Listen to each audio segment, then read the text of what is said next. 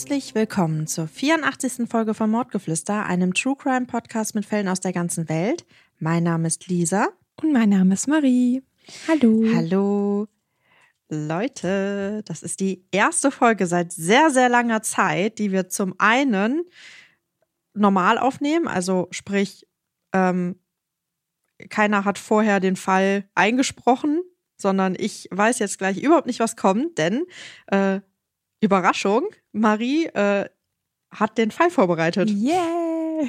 Ich weiß nicht, wie ich das geschafft habe mit tausendfacher Unterbrechung, aber ja, ich habe ihn fertig. Das ist tatsächlich ja noch der Fall, den wir eigentlich am Tag der Geburt aufnehmen wollten, ne? Korrekt. Genau. Ja, der hat jetzt Verrückt. so lange, der hat quasi schon eingestaubt. Ich musste den noch mal ein bisschen entstauben, zu Ende ausformulieren und ja, jetzt ist er tatsächlich fertig. Halleluja. Yippie. Ich freue mich. Wir haben auch gar nicht so viel, was wir vorher sagen wollten, oder? Dadurch, dass wir gerade eben uns schon gesprochen haben und ja auch schon einen Fall aufgenommen haben, würde ich sagen, kommen wir jetzt direkt zum Fall. Ist ja auch mal schön für alle die, die sich sonst immer beschweren, dass wir zu lange vorher quatschen. Richtig. Das sind genau die Leute, die sich dann freuen, wenn wir mehrere Folgen hintereinander aufnehmen und endlich mal nicht quatschen. Richtig, genau. Da wird hier direkt zack, zack, zack, kommen die harten Fakten hier auf den Tisch. Ja, okay. Dann würde ich sagen, bewaffne dich mal mit Stift und Papier. Mhm. Und dann steigen wir jetzt ein in den Fall. Ryan Reynolds here from Mint Mobile. With the price of just about everything going up during inflation, we thought we'd bring our prices down. So to help us, we brought in a reverse auctioneer, which is apparently a thing. Mint Mobile unlimited premium wireless. Ready to get 30, 30, bit to get 30, bit to get 20, 20, 20, bit to get 20, 20, bit to get 15, 15, 15, 15 just 15 bucks a month. So, Give it a try at mintmobile.com/switch. slash $45 up front for 3 months plus taxes and fees. Promo for new customers for limited time. Unlimited more than 40 gigabytes per month slows. Full terms at mintmobile.com. Jack und Sandra Jesse führen ein gutbürgerliches Leben in Placentia, einem Stadtteil von Orange County, ganz im Süden des US-Bundesstaates Kalifornien. Placentia ist vor allem bei Familien sehr beliebt und lockt die potenziellen Bewohner und Bewohnerinnen mit guten Schulen, zahlreichen Jugendsportprogrammen und jährlichen Veranstaltungen wie dem Heritage Festival und einer Parade. Anfang der 80er Jahre arbeitet Jack erfolgreich Anfang der 80er Jahre arbeitet Jack erfolgreich als Elektroingenieur für ein internationales Unternehmen. Er und Sandra lernen sich damals auf der Arbeit kennen. Beide sind geschieden und haben bereits Kinder aus vorherigen Beziehungen. Die Gemeinsamkeit schafft gleich eine Verbindung zwischen ihnen und sie fühlen sich sehr zueinander hingezogen. Es dauert nicht lange, bis sie alle Zweifel über Bord werfen und ihre Liebe 1984 mit ihrer Hochzeit besiegeln. Jack ist ein toller Vater, Stiefvater und Opa. Er geht in diesen Rollen richtig auf. Die Zeit mit der ganzen Familie genießt er in vollen Zügen. Egal ob Schwimmen, Wandern und Bowlen, Jack ist für jeden Spaß zu haben und ein sehr entspannter Familienvater. Als Sandra ihre Arbeit aufgibt und zu Hause bleibt, um die Hausarbeit und die Kinderbetreuung zu übernehmen, freut sich Jack sehr darüber. Obwohl es in Patchwork-Familien zwangsläufig auch Spannungen gibt, ist es ein sehr harmonisches Zusammenleben. Doch wie so häufig gibt es auch im Leben von Sandra und Jack einige Schicksalsschläge, die der Familie sehr zusetzen. Bei Jack wird Darmkrebs diagnostiziert. Für ihn ist diese Diagnose ein schwerer Schlag insbesondere da seine Mutter vor nicht allzu langer Zeit an Darmkrebs verstorben ist. Er wird operiert und erholt sich danach nur sehr langsam. In dieser schweren Zeit, in der noch nicht klar ist, ob er den Kampf gegen den Krebs gewinnen kann, steht ihm seine Familie aufopferungsvoll bei. Beschwingt von der Unterstützung und dem Rückhalt lässt sich Jack nicht entmutigen und kämpft gegen den Krebs und für sein Leben. Er versucht immer das Beste aus jedem Tag zu machen und schätzt jede Sekunde mit seiner Frau Sandra und seinen Kindern. Auch für Sandra ist die Erkrankung ihres Ehemannes nicht leicht zu verkraften und zu allem Überfluss eröffnet ihr jüngster Sohn Tom seinen Eltern, dass er ein lukratives Jobangebot in Arizona erhalten hat. Jack freut sich sehr für ihn. Doch für Sandra ist der neue Job und der damit verbundene Umzug ihres Sohnes kein schöner Gedanke. Sie möchte in seiner Nähe sein und nicht hunderte Kilometer von ihm getrennt leben. Doch trotz ihrer Einwände kann sie Tom nicht aufhalten. Sein Entschluss steht fest. Nach dem Umzug vermisst Sandra ihren jüngsten Sohn sehr. Sie leidet unter der Trennung. Jack sorgt sich zunehmend um Sandras Verfassung. Für ihn ist es nicht leicht, seine Frau so traurig zu sehen, und er befürchtet, sie könnte einen Nervenzusammenbruch erleiden. Kurz darauf schlägt Sandra Jack vor, mit der ganzen Familie nach Arizona zu ziehen. Dort ist das Wetter viel besser und Tom wäre wieder in ihrer Nähe. Aber für Jack ist das keine Option. Obwohl es ihm sehr schwer fällt, seiner Frau etwas abzuschlagen, hat er sein Leben hier in Kalifornien. Sowohl seine Arbeit ist hier, als auch seine Töchter und Enkelkinder. Das sorgt für heftige Spannungen in der Ehe von Sandra und Jack. Doch es soll noch viel schlimmer kommen. Am 13. August 1998 erreicht die örtliche Polizei um 21.30 Uhr ein panischer Notruf. Cheryl Dianda ruft aus dem Haus ihres Vaters Jack Jesse an und schreit völlig aufgelöst in den Hörer Jemand hat meinen Vater ermordet. Umgehend machen sich Rettungskräfte auf den Weg. Die eintreffende Polizei findet ein heilloses Chaos im Erdgeschoss des Hauses vor. Im Wohnzimmer liegen überall umgeworfene Möbel, dazwischen der leblose Körper von Jack auf dem Boden und seine Tochter Cheryl aus erster Ehe, die überall mit Blut verschmiert ist.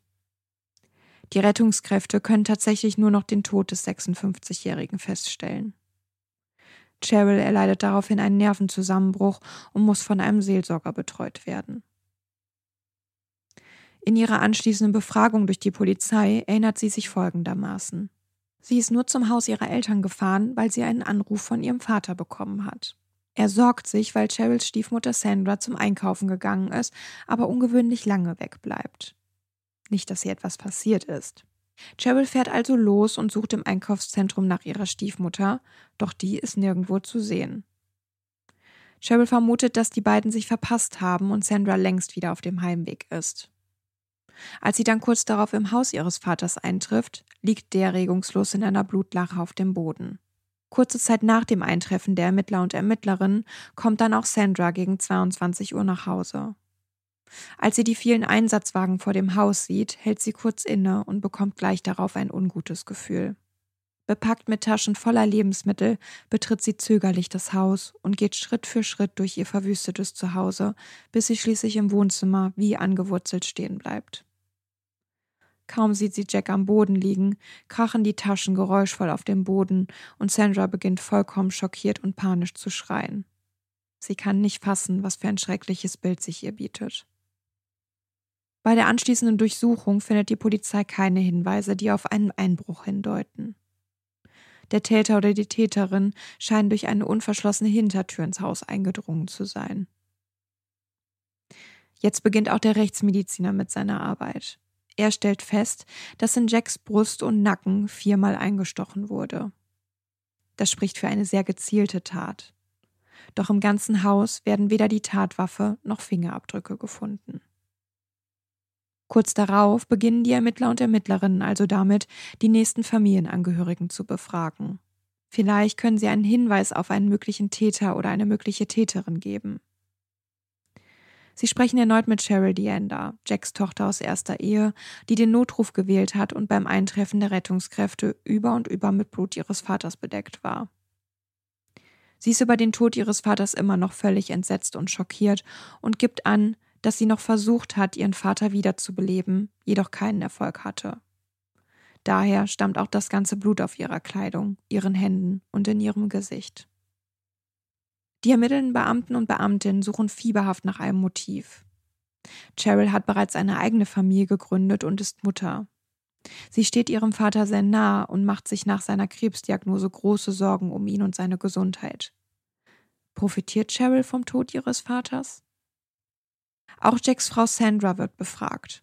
Sie berichtet, dass es seit Jacks Entscheidung, in jedem Fall in Kalifornien bei seiner Familie bleiben zu wollen, Spannungen in ihrer Ehe gegeben hatte. Sandra fühlt sich nicht ernst genommen. Dazu kommt dann die folgenschwere Krebsdiagnose ihres Mannes. Auch das belastet die Beziehung der beiden. Nach der Operation ist sie schockiert über das Ausmaß an Hilfe, das Jack von nun an benötigt. Er hat einen künstlichen Darmausgang bekommen und sie ekelt sich vor dem Kolostomiebeutel, den Jack von jetzt an tragen muss. Das geht so weit, dass sie sich weigert, diesen Beutel überhaupt anzuschauen, geschweige denn Jack bei der Reinigung zu helfen. Das wirkt auf die Beamten und Beamtinnen ein wenig befremdlich. Sandra scheint sich nicht gerade hingebungsvoll um ihren kranken Mann gekümmert zu haben. Aber ist das ein Mordmotiv? Für die Zeit, in der Jack angegriffen und ermordet wurde, hat sie zudem ein handfestes Alibi. Sie war beim Einkaufen und hat auf dem Rückweg noch bei einer Bank angehalten, um Bargeld abzuheben. Das bestätigt die Zeit auf dem Kontoauszug. Sandras Sohn Tom Alat wird ebenfalls von den Polizeibeamten und Beamtinnen befragt. Doch auch Tom hat ein Alibi. Er ist zum Todeszeitpunkt in Arizona und wirkt sehr geschockt und bestürzt, als er vom Tod seines Stiefvaters erfährt.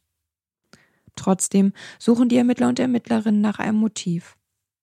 Tom hat ein sehr enges Verhältnis zu seiner Mutter und ihm ist klar, dass Jack der Grund ist, warum seine Mutter ihm nicht nach Arizona gefolgt ist. Möglicherweise hat er gehofft, dass seine Mutter mit dem Geld aus Jacks Lebensversicherung abgesichert ist, um ihre Zelte in Kalifornien abzubrechen und zu ihm nach Arizona zu ziehen. Die Polizei befindet sich in einer Sackgasse.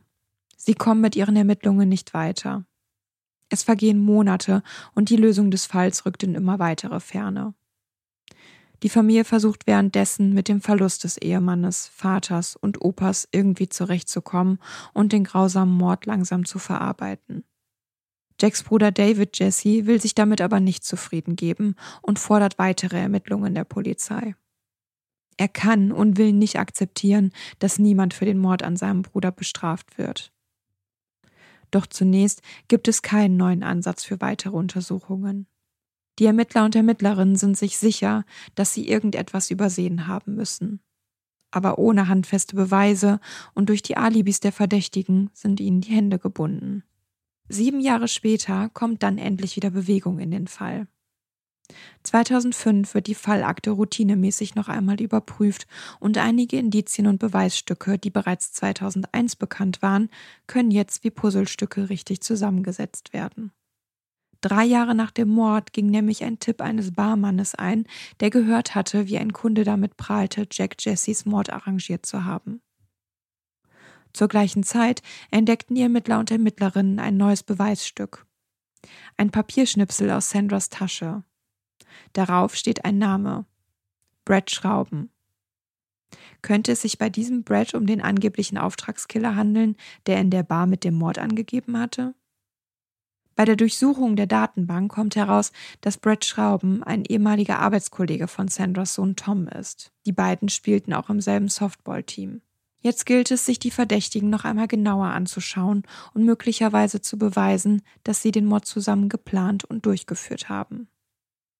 Dazu möchten sie Brad Schrauben, Tom Allard und seine Mutter Sandra Jesse zusammenbringen. Sie schicken jeden von ihnen eine Kopie eines Zeitungsartikels über den Mord und positionieren Überwachungsteams mit Aufnahmegeräten. Jetzt heißt es abwarten. Nehmen die drei untereinander Kontakt auf? Tatsächlich dauert es nicht lange, bis Sandra ihren Sohn Tom anruft und der wiederum mit Brad spricht. Das ist das eindeutige Signal, auf das sie warten. Die Beamten und Beamtinnen laden Brad Schrauben daraufhin vor und konfrontieren ihn mit den Anschuldigungen. Als ihm klar wird, was die Polizei bereits weiß, knickt er ein und stimmt einem Deal mit der Staatsanwaltschaft zu, um einer Mordanklage zu entgehen. Er ist bereit, für eine Strafminderung alles über Sandra und Tom preiszugeben und gesteht, dass sie gemeinschaftlich für den Mord an Jack Jesse verantwortlich sind. Demnach haben Sandra und Tom ihn kontaktiert, weil sie Hilfe bei ihrem perfiden Plan brauchten.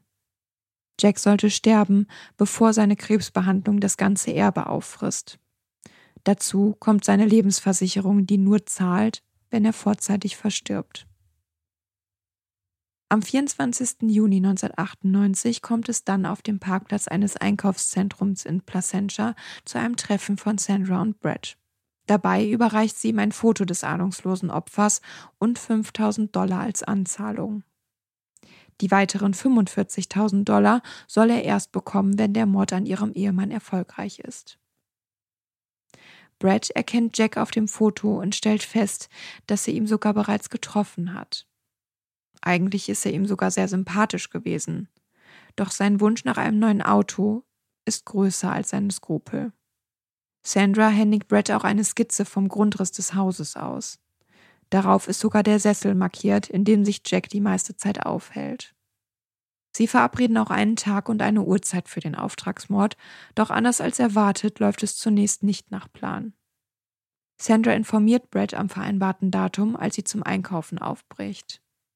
Während ihrer Abwesenheit soll Brad unbemerkt ins Haus eindringen und ihren Ehemann töten. Die ganze Tat soll er wie einen Raubmord aussehen lassen, indem er die Münzsammlung von Jack mitgehen lässt. Doch kaum vor Ort angekommen, bekommt Brad kalte Füße. Er verschließt das Garagentor, das Sandra ihm extra offen gelassen hat, und sagt hinterher zu Tom, es wäre schon bei seinem Eintreffen verschlossen gewesen. Als Sandra an diesem Tag vom Einkaufen zurückkehrt und Jack lebendig in seinem Sessel vorfindet, ist sie regelrecht enttäuscht, lässt sich vor ihrem Mann aber nichts anmerken. Tom kontaktiert danach seinen Kumpel Brad und sagt ihm, er habe noch eine letzte Chance, den Mord erfolgreich durchzuziehen. Schließlich winken die verlockenden 45.000 Dollar nur, wenn er sich jetzt zusammenreißt und den ahnungslosen Jack endlich ermordet. Doch Brad merkt, dass er selbst nicht den Mumm dazu hat, diesen grausamen Mord in die Tat umzusetzen. Aus diesem Grund weiht er seinen Kumpel Thomas Garrick in den Mordkomplott ein. Er soll ihm bei der Ausführung helfen und dafür 20.000 Dollar erhalten. Die Ermittler und Ermittlerinnen können kaum glauben, was sie hier hören.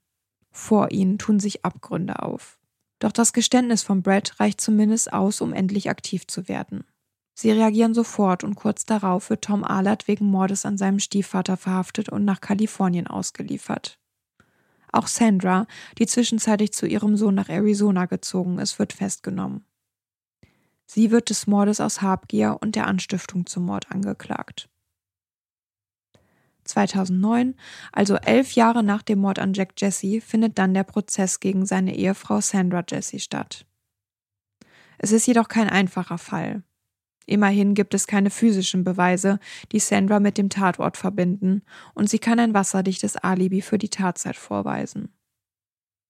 Auch Brett Schrauben und Tom Allard werden im Prozess angehört. Die Staatsanwaltschaft nennen als mögliches Mordmotiv die finanziellen Vorteile, die jeder der drei von Jacks Tod hat. Brad kauft sich demnach vom Geld, das er für den Auftragsmord erhalten hat, Möbel, einen Pickup-Truck und einen Jetski. Sandra verprasst innerhalb von drei Jahren knapp eine halbe Million Dollar. Sie kauft ein Haus in Arizona für sich und eins für ihren Sohn Tom, sowie einen Truck und ein Boot. Alles finanziert mit dem Geld aus Jacks Lebensversicherung und den Rücklagen für seine Rente. Doch so grausam die Anschuldigung auch klingt, am Ende der Gerichtsverhandlung sind sich die Geschworenen nicht einig. Es steht 11 zu 1 für eine Verurteilung. Sandra Jesse wird somit nicht für den Mord an ihrem kranken Ehemann verurteilt. Für Jacks Kinder und seinen Bruder ist es ein herber Schlag. Seit Jahren wünschen sie sich nichts sehnlicher als endlich Gewissheit und eine gerechte Bestrafung der Täter und Täterinnen, und es scheint, als würde es wieder nicht dazu kommen. Doch als alle den Glauben an die Gerechtigkeit fast aufgegeben haben, gibt es tatsächlich einen kleinen Hoffnungsschimmer. Sandras vermeintliche Freiheit ist nur von kurzer Dauer. Es kann erfolgreich eine Wiederaufnahme des Verfahrens erwirkt werden. Dieses Mal hat der Staatsanwaltschaft einen überraschenden Zeugen in petto. Es ist tatsächlich ihr Lieblingskind Tom Ahlert. Er gibt vor Gericht zu, dass es seine Mutter war, die Brett Schrauben anheuerte, um seinen Stiefvater gegen Bezahlung zu töten. Wie Brett geht auch Tom einen Deal mit der Staatsanwaltschaft ein, um sein Strafmaß mit einer Aussage vor Gericht zu mindern. Sandras Anwalt versucht im Prozess alles in seiner Macht Stehende, um seine Mandantin als liebende Ehefrau zu präsentieren, die von ihrem eigenen Sohn und dessen Freund zu Unrecht beschuldigt wird, weil die beiden von ihrer eigenen Schuld ablenken wollen. Was immer er wollte oder brauchte, er hat es bekommen, egal was, bezeugt sie. Ich war immer in ihn verliebt. Sie behauptet auch, dass ihre unzähligen Ausgaben nach dem Tod von Jack, einschließlich ihrer etlichen Stunden, in denen sie Marihuana konsumiert und Videopoker im Online-Casino spielt, kein Zeichen von Freude waren, sondern Therapie, um sich ihrem toten Ehemann näher zu fühlen. Wenn ich etwas sah und es haben wollte, kaufte ich es, sagt sie aus. Das Geld ist das Einzige, was mir noch geblieben ist. Auch Jacks Bruder David Jesse tritt während der Verhandlungen in den Zeugenstand. Er hat nach all den Jahren nie die Hoffnung aufgegeben, dass der Mord an seinem Bruder endlich aufgeklärt wird. Vor Gericht sagt er aus, dass sein Bruder einmal zu ihm gesagt hat, sollte mir etwas passieren, dann war sie es. David wirft Sandra vor, ihm seinen besten Freund genommen zu haben. Jacks Tochter Cheryl Deanda gibt im Prozess an, wie nah ihr der grausame Tod ihres Vaters auch nach 13 Jahren noch geht. Sie hat solch eine Wut und Verzweiflung in sich und leidet seit dem Mord unter Albträumen und schlimmen Schlafproblemen. Oftmals liegt sie nächtelang wach und kommt einfach nicht zur Ruhe. Sie wendet sich auch direkt an den Richter und bittet ihn, Sandra endlich hinter Gitter zu bringen, damit sie diese Frau nie wieder sehen muss. Nachdem alle Zeugen gehört und die Abschlussplädoyers gehalten wurden, kommen die Geschworenen am 7. Dezember 2011 nach nur vier Stunden zu einem einstimmigen Ergebnis. Sandra Jesse wird wegen Mordes aus Habgier an ihrem schwerkranken Ehemann für schuldig befunden. Sie muss lebenslang in Haft und hat keine Chance auf Bewährung. Nach dem Urteil sind insbesondere David und Jacks Kinder sehr erleichtert. Endlich Gerechtigkeit.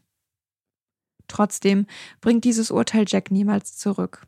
Er kann nicht mehr miterleben, wie seine Enkelkinder aufwachsen, aufs College gehen, geschweige denn seine Tochter zum Traualtar führen.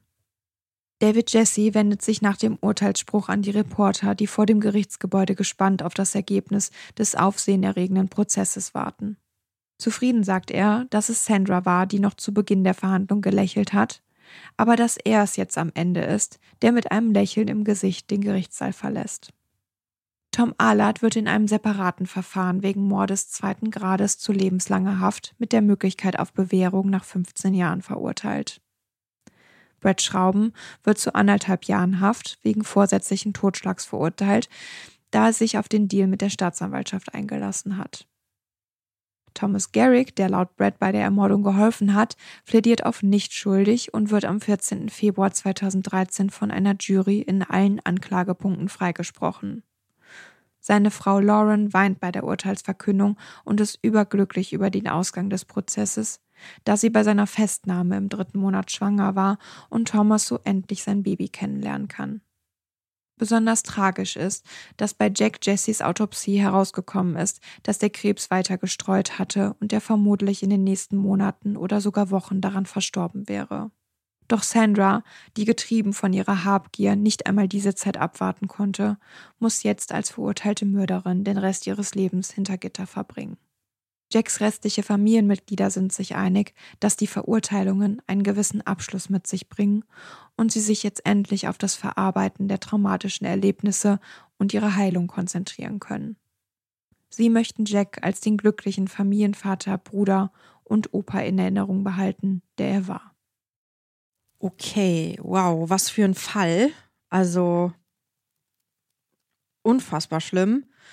Ähm, ich fand gleich, wie du so über Jack erzählt hast, klang er wie ein wirklich toller Vater und Opa und ähm, im Prinzip klang das alles wie so eine Bilderbuchfamilie. Und als du über den Darmkrebs dann berichtet hast, konnte ich mich irgendwie total in diese Situation auch hineinfühlen, was es halt auch mit der Familie macht und durch was die da durchgehen müssen. Und ähm, habe das ja durch meinen Papa am eigenen Leib irgendwie auch mitbekommen, was das eben auch alles heißt. Und ich konnte mir dann auch irgendwie so ein bisschen den Schmerz vorstellen, wenn dann der jüngste Sohn und ja auch für Sandra eben auch ähm, ja sein ihr ihr Lieblingssohn im Prinzip, ähm, wie schwer das sein muss, wenn der dann sagt, dass er halt umzieht und auch so, dass man ihn nicht mal eben kurz erreichen kann. Ähm, dann kam ja dann diese verhängnisvolle Nacht, wo, oder dieser verhängnisvolle Abend, wo Cheryl dann ähm, ja zu ihrem Vater fährt und ihn dann halt eben so vorfinden muss, was ich irgendwie mir gar nicht vorstellen möchte, wie das sein muss, was du für Ängste da durchstehen musst. Und sie hat ja auch wirklich versucht, ihn noch wieder zu beleben. Und wenn du dann halt eben irgendwie auch merkst, dass es halt nichts bringt. Ähm, ich habe dann auch gedacht, boah, wie schrecklich muss das auch für Sandra sein, wenn sie nach Hause kommt und dann ihren Mann da so vorfindet. Äh, da wusste ich ja auch noch nicht, ähm, ja, was äh, da alles noch ans Licht kommt. Mhm. Ähm, ich fand es unfassbar schrecklich, dass sie halt eben da auch so über diesen äh, Kolostomiebeutel gesprochen hat und ähm, ja, über diese Krebsdiagnose ihres Mannes und wie sie da auch irgendwie keine Anstalten zu gemacht hat, irgendwie ihm auch wirklich he helfen zu wollen. Und ich kann das absolut verstehen, wenn man sagt, hm, ich kann ihm da jetzt irgendwie mit dem Kolostomiebeutel nicht so wirklich helfen. Das ist irgendwie unangenehm für mich und vielleicht auch für ihn, aber dann, dann, dann hat man da irgendwie einen anderen Bezug zu. Nicht so, wie sie das gesagt hat, dass sie sich da ekelt und dass sie ihn nicht angucken möchte und sowas. Das finde ich irgendwie richtig, richtig schlimm, weil ein Mensch, der so eine Diagnose durchgemacht hat und am Ende dann eben auch ähm, ja durch so einen Kolostomiebeutel ein Stück weit seiner Normalität verliert, was heutzutage ja zum Glück nicht mehr ganz so schlimm ist, aber de äh, dennoch, ähm, wenn du dann auch noch damit umgehen musst, dass deine Frau dich dann nicht mehr angucken möchte und sowas, das also finde ich ganz, ganz, ganz, ganz schlimm. Mhm. Aber sie hatte ja äh, erstmal auch ein Alibi, das ja auch handfest war durch diese Uhrzeit auf dem ähm, Kontoauszug. Und auch der Sohn hatte das Alibi. Also war ich jetzt sehr gespannt, äh, ja, was sich da eigentlich dann auftut. Mhm. Ich fand es auch ziemlich gut, dass der David, also der Bruder von Jack, so standhaft geblieben ist. Ähm, aber die scheinen ja wirklich ein sehr, sehr gutes Verhältnis miteinander gehabt zu haben, dass er halt auch später gesagt hat, ähm, dass ihm da sein bester Freund genommen wurde. Und wie gut, Mhm. dass äh, Sandra da einfach diesen Papierschnipsel mit sich rumträgt, wo dann quasi auch noch der und damit quasi auch den Täter halt ja einfach offenbart Ja. ähm, dann dachte ich so, boah, wie schrecklich ist das, wenn, äh, also als dann rauskam, dass die beiden sich halt irgendwie auch schon mal gekannt haben. Und ähm, ja, wie schrecklich muss das für diese Familie sein, dass das einfach auch ein gemeinschaftlicher Mord war, der halt einfach irgendwie geplant war. Und dieses Motiv ist einfach so ekelhaft. Also Ja. zu sagen, ey, äh, ja, wir haben Angst, dass die Krebsbehandlung das komplette Erbe auffrisst. Also ich meine, was musste dieser Mann halt einfach alles ertragen? Er muss mit dieser Krebsdiagnose umgehen, er muss mit den Schmerzen umgehen, er muss mit diesem psychischen Druck auch umgehen, was halt so eine Krankheit halt auch mit dir macht. Und wie ekelig finde ich das bitte, dass dieser Brad dann auch noch sagt, ja, der war mir eigentlich sympathisch, aber ja, ich hatte halt den Wunsch nach einem neuen Auto. Wie, also wie Mhm. wenig ist so, also wie wenig ist ihm so ein Menschenleben wert? Also richtig, richtig schlimm. Ähm, ich fand es mega, mega gut, dass nach elf Jahren dann halt wirklich irgendwie dann auch noch ähm, Gewissheit gekommen ist, weil es ja wirklich eine sehr schwer, schwierige äh, Verhandlung war, aufgrund dessen, dass halt Sandra und also so ein Auftragsmord ist halt immer ja dann auch ziemlich schwierig, da irgendwie ähm, ja alle TäterInnen zu verurteilen, weil ja meistens Mhm. halt wirklich ähm, das sehr, sehr schwer nachzuweisen ist, dass es da halt irgendwie wirklich eine Absprache gegeben hat. Ähm, ich bin natürlich, also ich fand sehr schlimm, dass Sandra nun zuerst überhaupt nicht verurteilt wurde, weil natürlich ich bin für eine ähm, gerechte Strafe und mir ist auch bewusst, wenn man keine Beweise findet, dass ähm, ja, dass, dass es dann halt auch ja, dass man dann vielleicht auch einsehen muss, wenn jemand nicht verurteilt wird, aber es ist ja offensichtlich, dass hier irgendwie, ne, also die, diese ganze, alles, was sie da an äh, Dingen auch nachher gekauft hat und ja, ähm, zum Glück Mhm.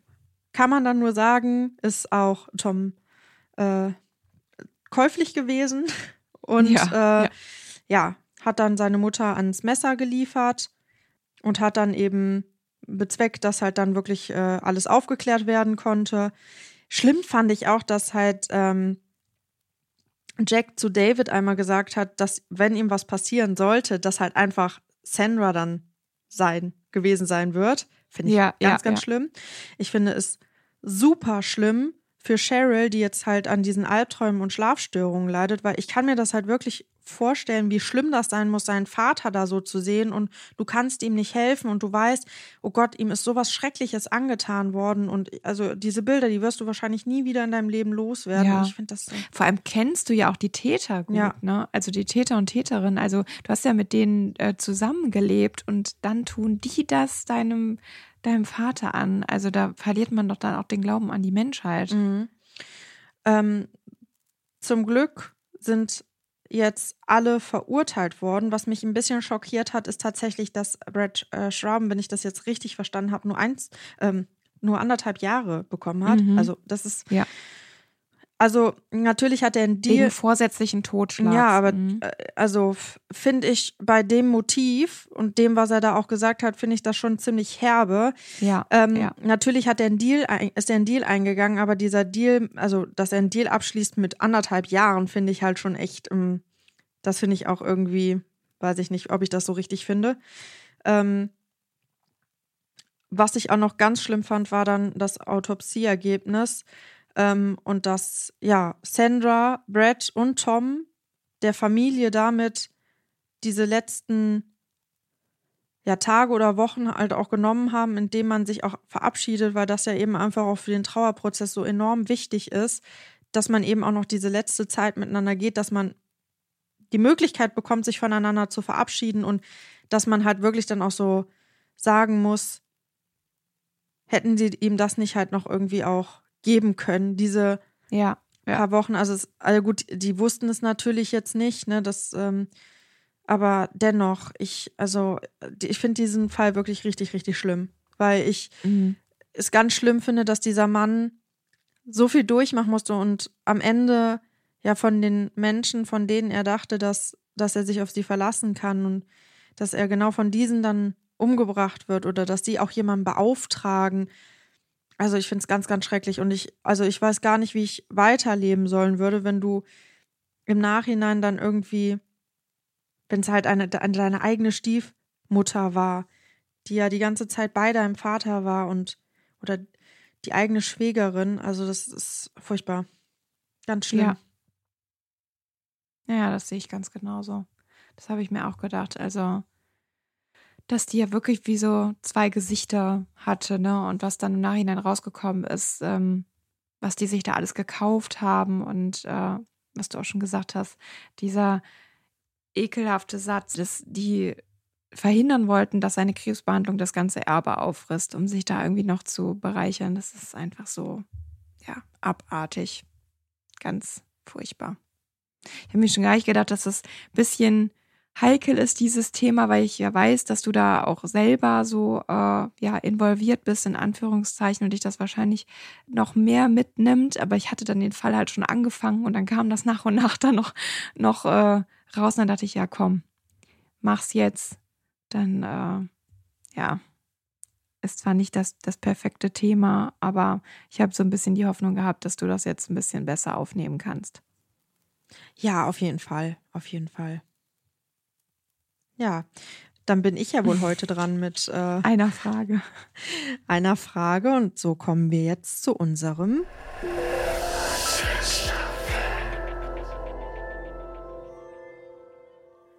Ja, Marie. Ich habe dir heute eine äh, Frage mitgebracht. Ich bin gespannt, was du antwortest, weil ich mir selber tatsächlich gar nicht sicher bin, was ich da antworten werde. Okay. Und ich würde gerne wissen, was du hamstern würdest, wenn es halt drauf ankommt. Ah, ja. Tatsächlich habe ich mir da schon mal Gedanken drüber gemacht, als in, im Fernsehen vermehrt diese Werbungen kamen. Ich weiß leider gerade die Organisation nicht mehr. Ich glaube, irgendwie Deutsche Katastrophenhilfe oder sowas in der Richtung. Äh, Deutsches Amt für Katastrophenhilfe. Katastrophenhilfe. Gab jedenfalls so eine Werbung, dass man tatsächlich langsam so ein bisschen ja, sich vorbereiten soll und sich Vorräte anlegen soll. Und dann dachte ich, sag mal, wirklich? Und dann hat sich zu der Zeit, das war kurz vor Weihnachten, meine Mama auch noch zu Weihnachten ein, ähm, ein Radio gewünscht, was man mit so einer Kurbel betätigen kann. Und so eine komische Taschenlampe, meine ich auch noch, die mit Solar betrieben wird. Und da hatte ich auch so, sag mal, ist irgendwie etwas an mir vorbeigegangen? Ist jetzt hier draußen The Walking Dead gerade dran und ich habe irgendwie davon nichts mitbekommen oder so? Ähm, ja. Was würde ich denn dann hamstern?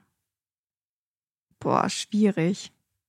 Ich bin tatsächlich so verwöhnt, dass ich mir da wahrscheinlich würde ich jetzt irgendwas sagen und kurz darauf denke ich, oh Gott, aber ohne das kann ich auch überhaupt gar nicht leben.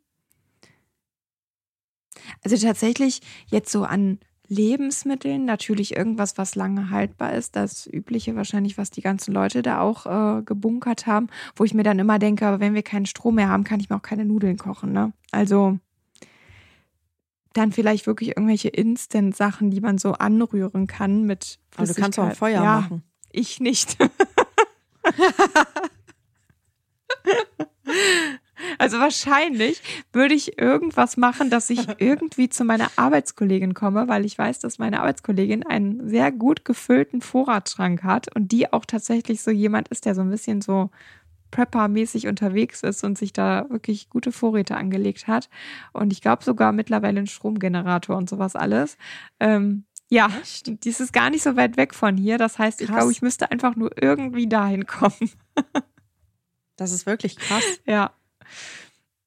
Nee, boah, ich finde das total schwierig, das zu beantworten.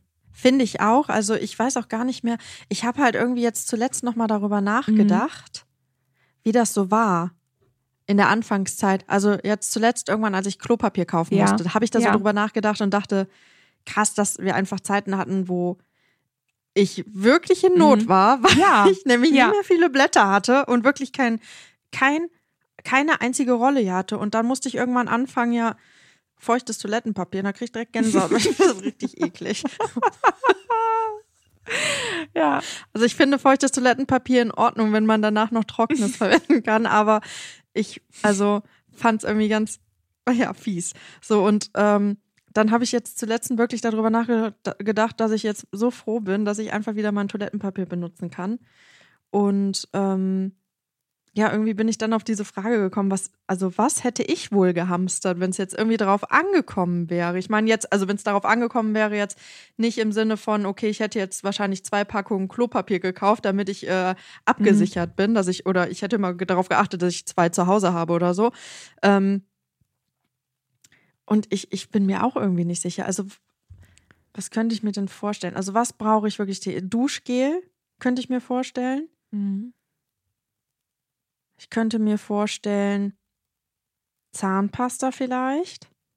Wobei du wahrscheinlich auch einfach dann Minze anpflanzen könntest. Wo, wobei, wo, wovon reden wir jetzt? Reden wir davon, dass es eine Zombie. Aber